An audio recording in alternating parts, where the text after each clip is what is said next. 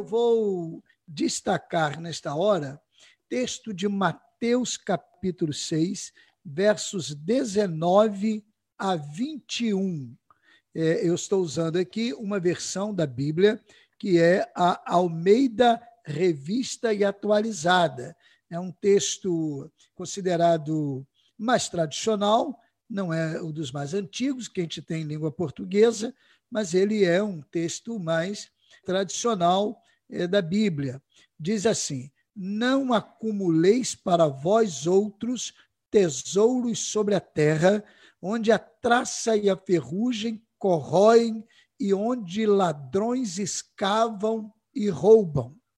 Mas ajuntai para vós tesouros no céu, onde traça nem ferrugem corrói, e onde ladrões não escavam nem roubam, porque onde está o teu tesouro, aí estará também o teu coração. Eu quero ler também na versão que é uma versão mais contemporânea, chamada de linguagem de hoje. Diz assim: Não ajuntem riquezas aqui na terra, onde as traças e a ferrugem destroem, e onde os ladrões arrombam e roubam. Pelo contrário, ajuntem riqueza no céu, onde as traças e a, e a ferrugem não podem destruí-las, e os ladrões não podem arrombar e roubá-las. Pois onde estiverem as suas riquezas, aí estará o coração de vocês. Então, é bem parecida, alterando apenas poucas palavras, dando um entendimento mais fácil. Onde estiver o teu tesouro, aí estará também o teu coração. Qual é o maior bem que você tem? Qual é a sua maior riqueza? Qual é o que você tem de maior valor? Qual é o maior bem de sua vida? Eu gostaria que você pensasse sobre isso. Você alguma vez já se perguntou é, sobre isso? Você perguntou para você mesmo sobre essa questão? Qual é o maior bem que eu tenho? Ou então, juntando todos os meus bens, quanto eu teria? Você já parou para pensar nisso? Agora, eu tenho outra pergunta para você. Se você partisse hoje, que bens seus seriam repartidos? Se você hoje fosse para a viagem última do ser humano, para a eternidade, quais bens seus ficariam para as pessoas? Olha, eu gostaria que você refletisse sobre isso, porque muita gente fica pensando: bem, eu tenho que deixar bens para a família, eu tenho que deixar bem para os filhos, eu tenho que deixar bem para as pessoas. Né? O homem pensa em deixar bem para a esposa. Normalmente é assim que, que a cultura é desenvolvida. Não está errado, não. A previdência faz parte do programa de Deus, sem dúvida alguma. Eu não estou condenando isso. Mas será que o bem que temos deixado realmente é um bem precioso e de valor? Ou será que esses bens durarão inclusive pouco tempo? Quer ver um detalhe? Há uma máxima no mundo aí das heranças, eh, das gerações, vamos dizer assim, que diz o seguinte: a primeira geração constrói. A segunda geração usa, se beneficia. A terceira geração destrói. Todo bem é perecível. Todo bem material, né, no caso é o raciocínio, é perecível. Então a gente precisa avaliar essas questões e pensar sobre isso. Avaliar qual é o bem que realmente faz parte da vida no sentido mais amplo que puder. No sentido mais abrangente que a gente possa imaginar. Então, não fuja dessa pergunta hoje. Qual é o maior bem de sua vida? E se você partisse hoje, que bens seus seriam repartidos? E é interessante a gente notar, quando a gente leu esse texto bíblico, essas palavras são de Jesus. E Jesus ensinou os discípulos na ordem que a gente tem do texto bíblico, embora não seja necessariamente a ordem é, disposta no relacionamento dele com os discípulos, mas que a gente tem nos textos bíblicos, é o primeiro sermão didático dele, apresentado aos discípulos. E no primeiro encontro, vamos dizer assim, vamos aceitar que seja assim, ele disse: Olha, não fiquem preocupados com os bens da terra não ajuntem tesouros aqui, mas ajuntem tesouros no céu. Porque aqui todo tesouro tem um tempo de validade. Todo tesouro. Mas lá no céu, não. Lá no céu, ele dura eternamente. Que coisa maravilhosa. Dizem que Alexandre o Grande orientou que quando ele eh, morresse, que enterrassem-no com as mãos para o lado de fora do caixão. E aí fizesse ali um buraco né, um, e colocasse as mãos para fora. Mas para que isso?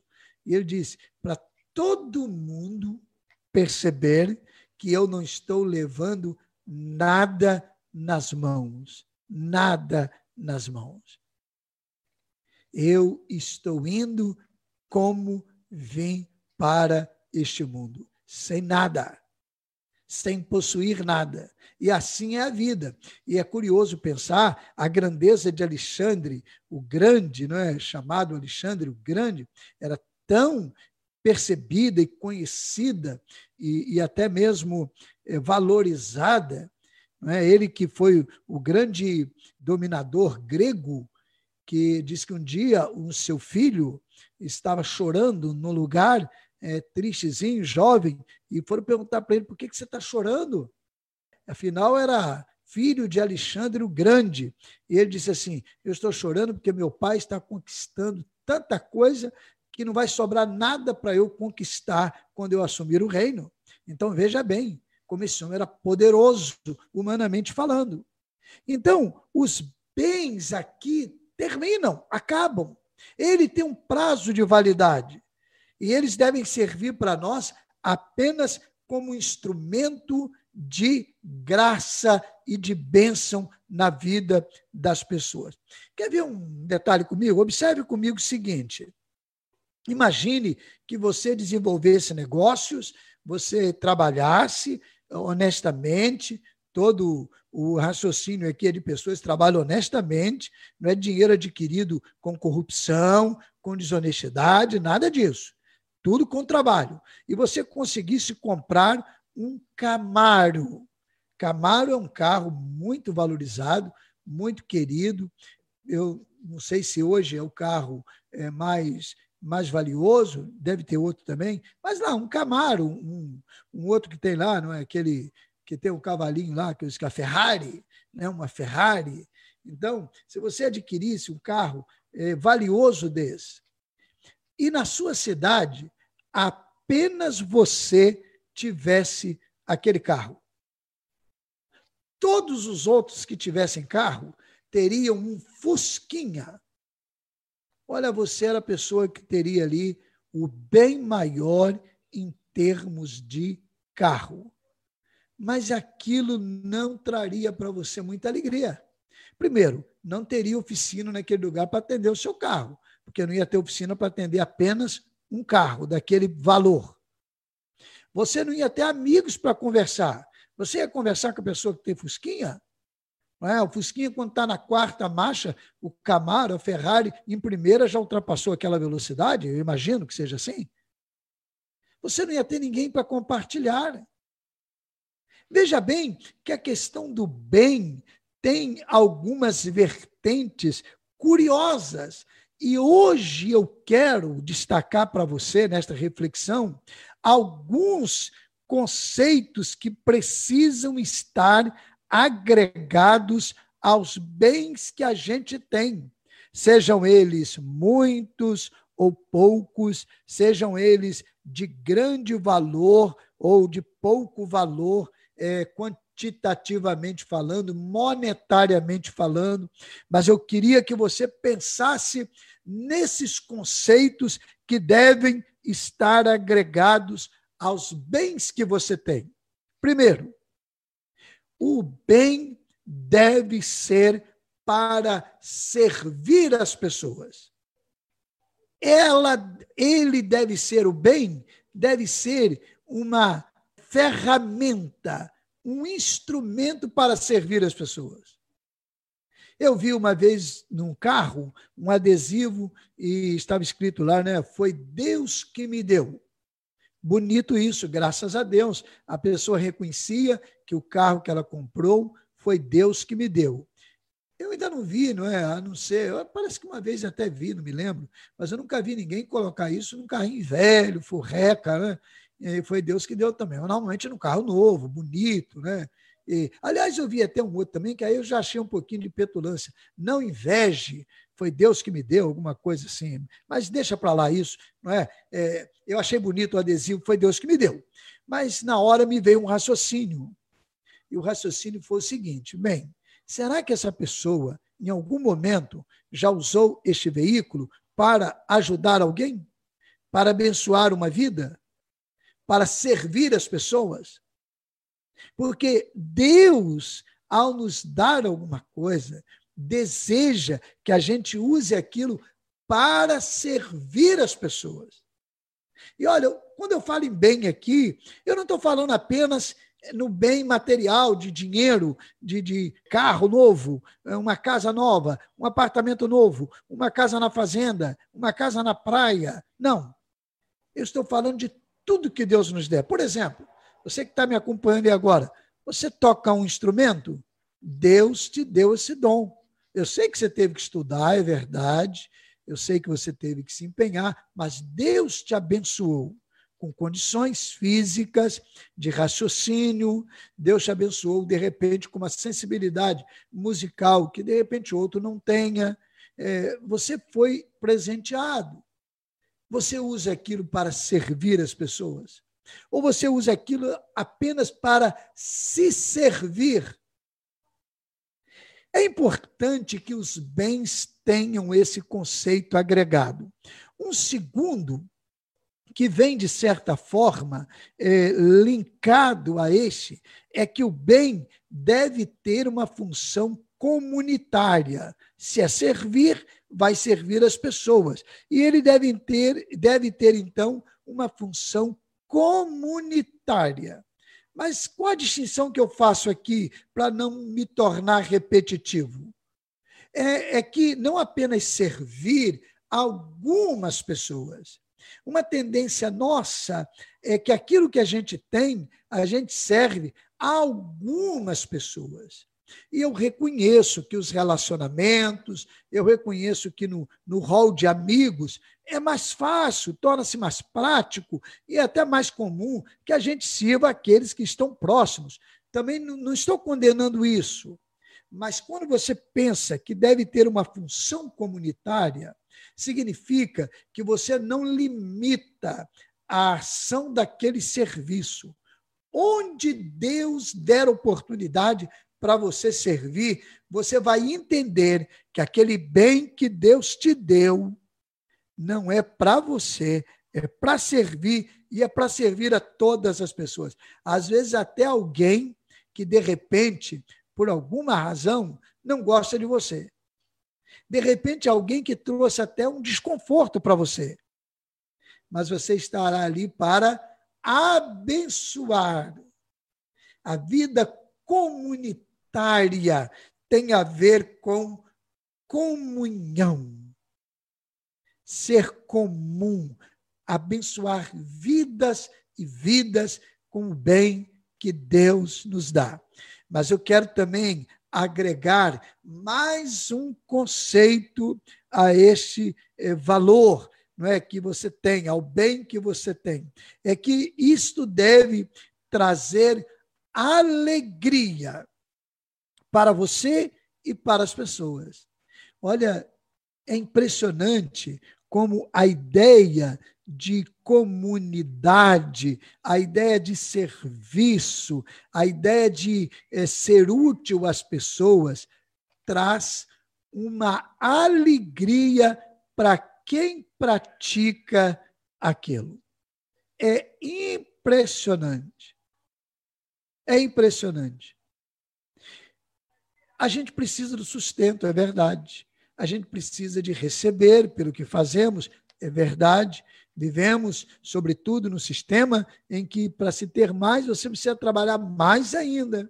Eu sei disso. Mas como é bom quando a gente vê alguém que não pode, ele não tem condições de pagar, ele não tem condições de ser atendido naquela necessidade, ele não tem condições de ser alcançado com aquela graça. E aí, uma pessoa vai com o seu amor, pega o bem que Deus deu e diz assim: Eu quero repartir esse bem com você. Então você vai receber, se você quiser, você vai receber na mesma proporção que eu recebi, porque eu quero repartir com você. Isso fará de você a pessoa mais feliz da terra. Eu tive uma professora assim. Essa professora marcou a nossa vida. Até hoje eu não me esqueço do nome completo dela. Ela marcou a nossa vida. E ela foi professora minha tem quase 50 anos. Mas ela marcou a vida, porque ela não apenas cumpria sua missão de professora, que já a fazia com muita responsabilidade e muito amor, mas ela era capaz de servir além daquilo. E ela dava livros, naquele tempo não tinha livro para as pessoas na escola. Ela dava livros, ela dava outros materiais. Aquela mulher é uma mulher felicíssima até hoje. Ela está com mais de 80 anos de vida. E ela vive feliz, apesar de hoje ter várias limitações. Servir traz alegria para a pessoa. Então, eu agreguei aqui três conceitos nos bens que você tem. Eles precisam ser é, uma ferramenta para servir, eles precisam atender comunitariamente e eles vão trazer alegria para você. Não é um fardo, não é um peso, mas trarão alegria para você. Olha, para eu fechar esta reflexão, eu gostaria que você também pensasse no seguinte: imagine se hoje você ganhasse um milhão de reais. É uma quantia muito boa, não é? Eu não sei quantos que me ouvem agora que podem dizer: eu tenho disponível um milhão de reais.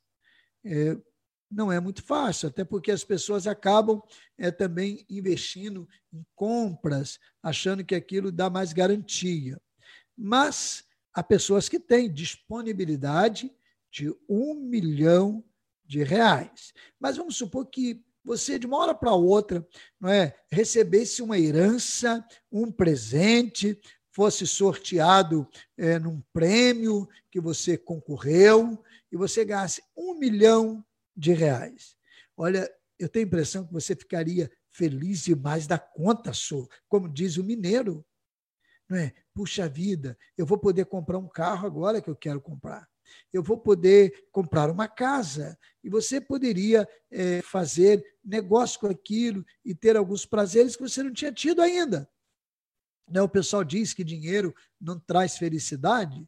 Né? Então, pega o seu dinheiro todo e manda para minha conta para você ver se eu não vou ficar muito feliz. É brincadeira, logicamente, né? não faça isso, mas o dinheiro, ele, ele traz felicidade sim. Ele traz, ele não é a razão, ele não é é a causa da felicidade, mas ele traz alegria, traz felicidade. O amor ao dinheiro que é a raiz de todos os males. Não é o dinheiro que é a raiz de todos os males. Por exemplo, nós estamos aqui transmitindo para você, é, tem uma conta a ser paga, é o dinheiro que está aqui, porque tem todo um custo. É dinheiro. O amor ao dinheiro que é a raiz de todos os males. Mas aí, então imagine você com um milhão e você ficaria muito feliz. Agora imagine o seguinte: daqui a um ano você administrou com sabedoria, você foi capaz, teve orientação e cuidou bem daquele dinheiro, e você é, comprou, investiu, e você tem um milhão daqui a um ano. Apesar de ter viajado, apesar de ter comprado alguma coisa, você continua com um milhão de reais. A sua felicidade não é a mesma de um ano atrás. Mas por que, pastor? Não é. As preocupações vêm, o ritmo muda. Isso mostra que o dinheiro não traz felicidade, não é um bem precioso. É um bem que temos e podemos usar, mas ele não traz a vida completa. É muito curioso porque isso vai trazendo, inclusive, algumas preocupações. Se você sair de sua casa à noite, dependendo do local que você morar, e você caminhar um quilômetro para ir ao centro da cidade, imagine com as ruas iluminadas, 10 horas da noite, eu acredito que você vá com tranquilidade, dependendo do lugar onde você mora. Agora, se você colocar 5 mil reais no bolso, ninguém sabe, ninguém sabe você colocou 5 mil reais no bolso, você precisa ir ao centro da cidade, a mesma distância, levar para entregar a uma pessoa. Só ela sabe. E você então vai. A sua caminhada de um quilômetro não é a mesma coisa. Você vai preocupado. Se você encontrar com alguém, você fica preocupado. Se você, na caminhada, sem o dinheiro no bolso, você não teria tanta preocupação. Está vendo só como é que os bens têm algumas questões que envolvem, que na verdade são perigosas? Então, qual é o maior bem de sua vida? Qual o bem maior da sua existência? Em 1929, houve um evento no mundo chamado a Grande Depressão. Em 24 de outubro de 1929, o mundo ficou conhecendo o que ficou chamado de Quinta-feira Negra. O que, que houve, pastor Neemias? Foi a queda da Bolsa de Nova York. Houve uma crise mundial, 1929. E olha, pessoas que tinham muito dinheiro na bolsa, de um dia para o outro quebraram. Elas eram ricas e quebraram, faliram. Foi um problema muito sério para o mundo. A Grande Depressão. Para você ter uma ideia, isso se desdobrou no ano seguinte, em 1930, no Brasil. O presidente Getúlio Vargas quando teve a presidência na sua primeira era de 30 a 45, 1930 a 1945, em 1930, o primeiro ano do seu governo, ele mandou queimar café, porque é, acumulou tanto café, não era vendido, então teve que mandar queimar. Poxa vida, já pensou? Queimar café é bom lá no coador, não é isso? Aquela água fervendo, queima aquele pão, você bebe, você sorve aquele café delicioso. Mas ele mandou destruir muito café. Ele mandou destruir muito café. Mas sabe qual é o detalhe mais curioso de tudo? Naquela grande depressão, o número de suicídios aumentou muito porque pessoas ricas de uma hora para outra se viram pobres e não entenderam o sentido do maior bem que elas possuíam, que era a vida. E aí deram um fim na sua existência. Para aquelas pessoas, o maior bem era o dinheiro. Por isso eu quero que nesta noite você pense: qual é o maior bem da minha vida?